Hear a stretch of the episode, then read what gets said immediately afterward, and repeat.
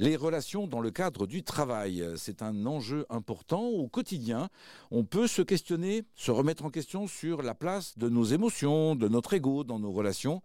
Profitons de la présence aujourd'hui avec nous sur RZN Radio de Thomas Dansembourg. Bonjour Thomas. Bonjour Gilles. Vous avez un, regard avisé sur euh, nos relations. Est-ce qu'on doit euh, encore cesser d'être gentil? Je crois que nous avons toujours besoin de cesser d'être gentil et d'apprendre à être vrai vrai dans l'expression de nous-mêmes et souvent vrai dans l'écoute et l'empathie pour l'autre et que ça se travaille, ça s'apprend. Est-ce que vous connaissiez l'existence d'Erzen Radio? Je suis ravi de découvrir euh, une onde positive euh, qui parle de belles et bonnes choses dans cette conscience que sur la planète, il y a infiniment plus de belles et bonnes choses qui se passent que de choses tragiques et nous avons besoin de le savoir et de les savourer. Alors comment on fait Thomas pour donner de la place à ce qui est important, euh, nos relations? En prenant conscience tendrement, doucement, que ce sont nos relations qui sont notre véritable trésor, à commencer par la relation avec, soi-même, souvent nous sommes dans une mauvaise relation avec nous-mêmes, nous ne nous comprenons pas bien, nous sommes en lutte, en division, en culpabilité, nous sommes honteux de partie de nous, ben, nous avons besoin déjà de travailler la relation avec soi pour retrouver un espace d'unité, de paix, un nous intérieur qui va se reproduire, se répercuter dans la capacité à créer du nous extérieur. Et donc à partir du moment où on décide que la relation est l'essentiel de notre vie, on en prend soin, on la jardine et on la fait fleurir.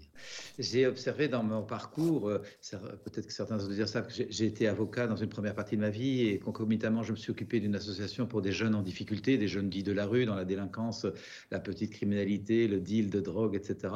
Et je me suis rendu compte que c'est difficile d'avoir une relation harmonieuse avec les autres tant qu'on est en disharmonie avec soi-même.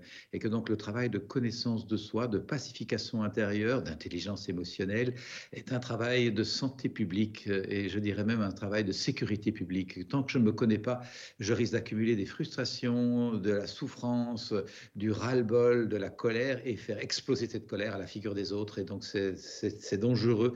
Nous avons besoin d'apprendre à nous gérer, à, nous, à, accueillir les parties de nous, à rester un être centré et présent. C'est vraiment un enjeu de santé publique. Cette expression de, de gratitude, finalement, avec soi-même, euh, vous la conseillez dans vos différents ouvrages. Votre dernier livre, Notre façon d'être adulte, fait-elle sens et envie pour nos jeunes?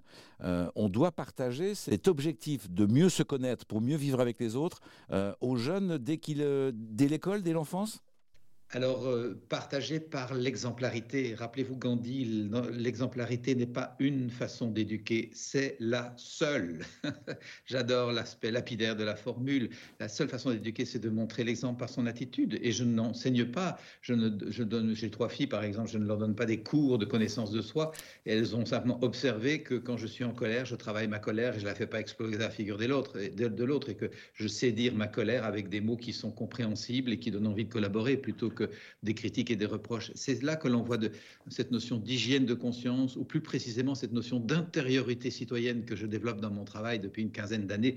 Notre vie intérieure, notre capacité à prendre du recul, à nous ressourcer, à retrouver notre assise à l'intérieur de nous, n'est pas qu'un enjeu de la vie privée, c'est ce qui commande et féconde notre vie sociale. Et nous avons vraiment besoin aujourd'hui, dans la traversée d'une époque assez chaotique, euh, nous avons besoin de réapprendre à ouvrir notre vie intérieure, un espace de ressourcement intime. Merci à vous Thomas pour ce partage. Je rappelle votre dernier ouvrage, Notre façon d'être adulte, fait-elle sens et envie pour nos jeunes, paru aux éditions de l'Homme. Merci Thomas. Merci Gilles.